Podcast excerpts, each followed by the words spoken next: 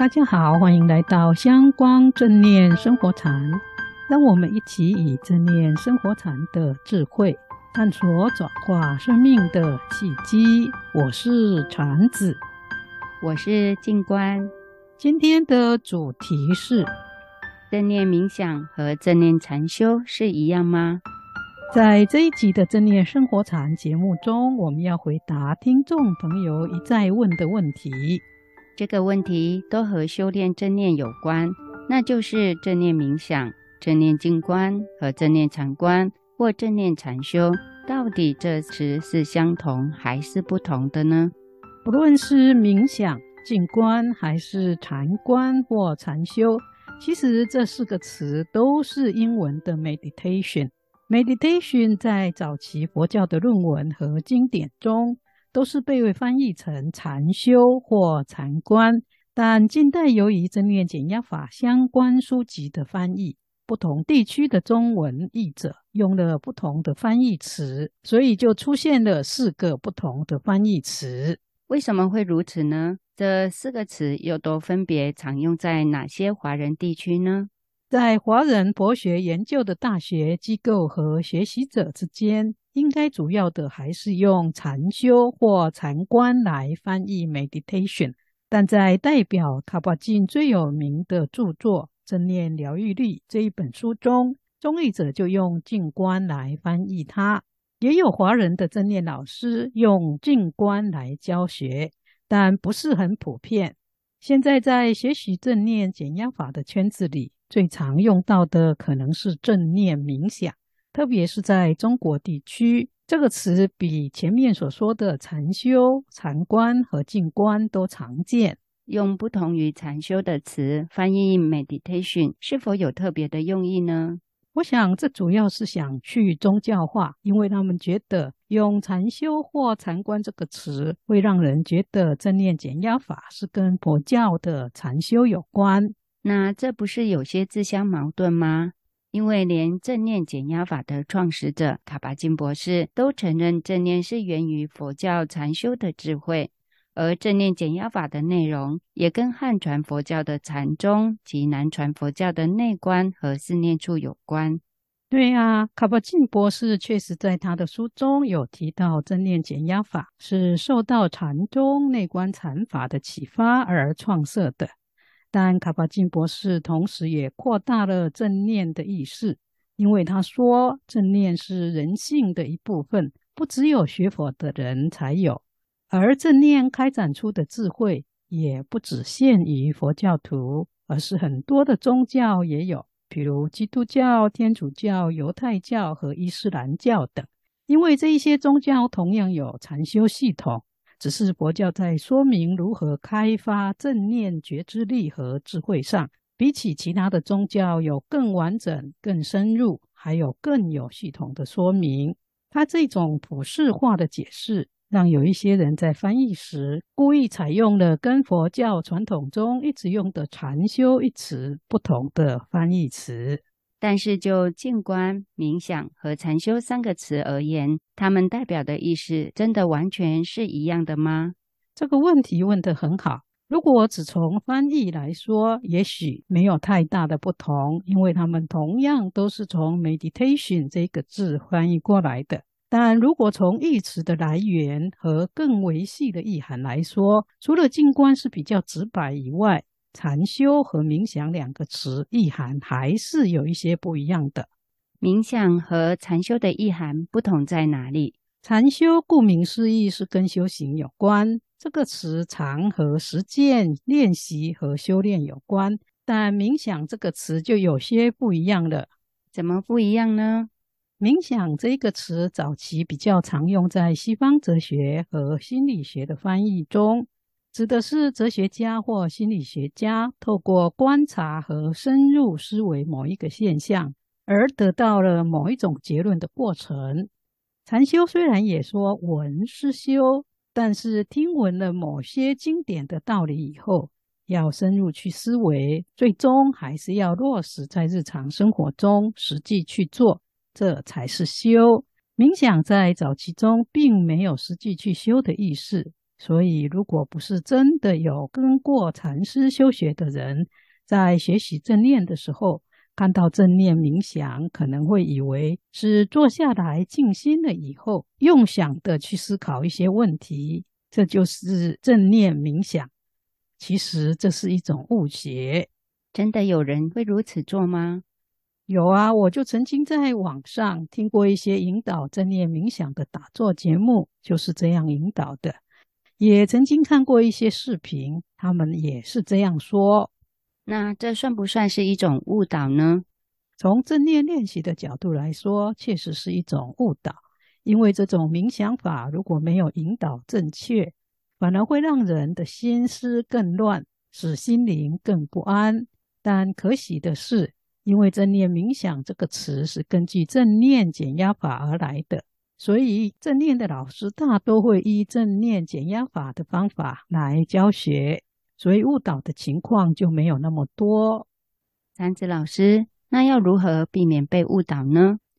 要学正念冥想的时候，最好还是找有禅修经验和实际学过正念减压法的法师和老师来学习比较好，不要自己随便看视频学习。因为学习错了，造成心绪更乱，心灵更不安，就得不偿失了。对，这很重要。今天既然谈到冥想这个词，我们也从西方哲学的角度来说说冥想跟禅修可能有的关联。这蛮有趣的，没想到哲学家的冥想也跟禅修有关。其实古时候的哲学家，如西方的柏拉图或中国的老子和庄子等。他们哲学冥想也跟心性的修炼很有关系。就我知道的，有一些近代的西方哲学家，比如尼采、Kierkegaard 或梭罗，他们的冥想哲学其实也离不开心性的修炼。真的哦，禅子老师，那可以跟我们分享一些实例吗？好哦，最近我刚好在 YouTube 里面看到一个用英文分享西方哲学的节目。这个节目谈到了独处这一个主题，看了以后，我觉得很可以帮助想要在正念禅修和正念冥想上深入修学的人建立正确的观念。独处确实跟禅修是有关的，能把心静下来的人，至少要不害怕独处。不过，我真的很好奇，哲学家是怎么说独处的？这节目有一个多小时，谈了很多西方哲学家对独处的看法。因为时间的关系，我就分享其中几个精彩的例子。太棒了！这位讲者提到，现在有很多人都会把独处看得很负面，会把独处跟孤单或寂寞联想在一起。但其实独处不是孤单，而是一种存在的状态。也是让一个人可以隔绝外界的喧嚣的经验，进入自我反省和自我内省的避风港中。只是在这个网络发达的社会里面，人们忍不住都会一直划手机或上网看视频，借此让自己一直跟外界联系。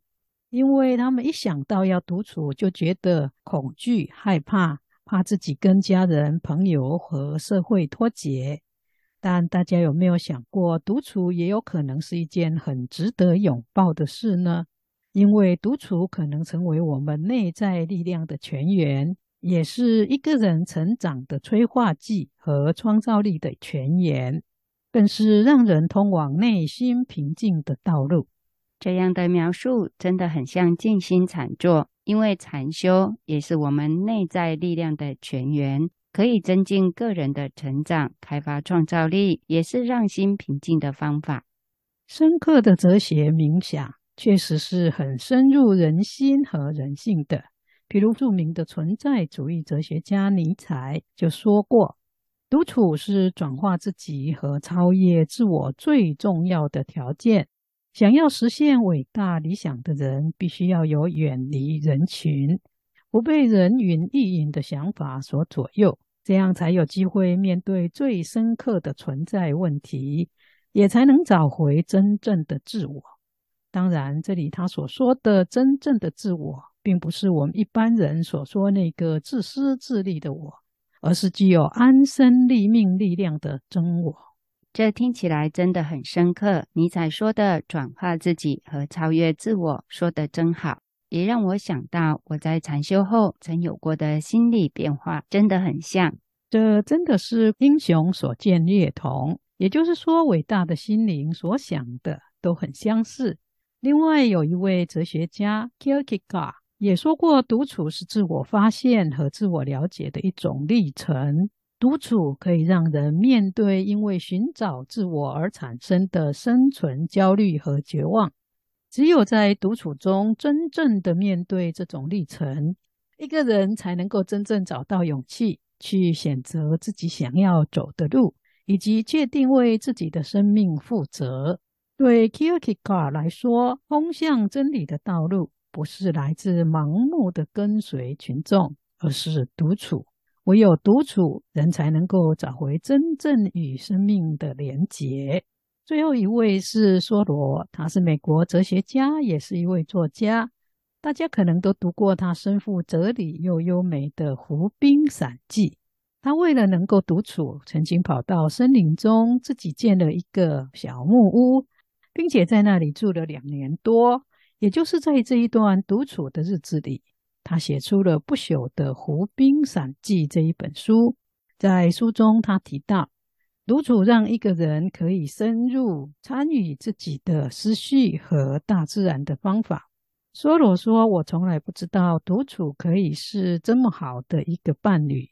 有时在人群中的寂寞感，比我们独自住在自己小屋中更大。”梭罗说：“他故意住在山林中，就是为了能够面对生命中最重要的事实，同时去体解大自然教导他的生命意义，让他不会在临终的时候才发现自己并没有真正的活过。换句话说，梭罗想真正的投入生命最重要的事实，同时跟大自然学习。”因此，对梭罗而言，独处不是消极的孤单，而是一种让他能够积极投入思维、大自然和生命的旅程。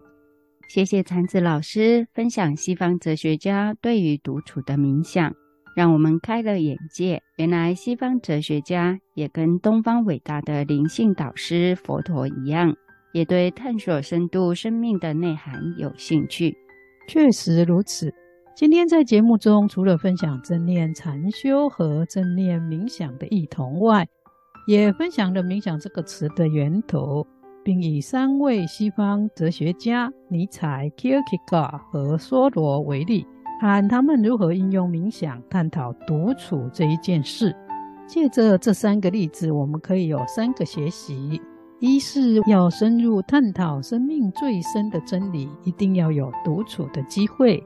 而是在独处中，要毫无恐惧地面对最真实的自我。三、独处真的有能力超越自我和转化生命的力量。而这三种力量，很巧的，也是正念禅修会有的效果。但有一个不同是，哲学家的深度冥想，并不是每一个人都可以做到的。但是禅修就不一样，透过正念禅修的方法。开发我们心性的力量是每一个人都可以练习的。这主要的原因是因为过去修习过禅修的老师已经把他们的经验有系统的整理出来，让后人可以透过练习而得到利益。哇，这真的太棒了！我们实在要好好珍惜这难得的宝藏。我们的节目也接近尾声，大家别忘了把这么精彩的节目分享给大家哦。我们下周见，下周见。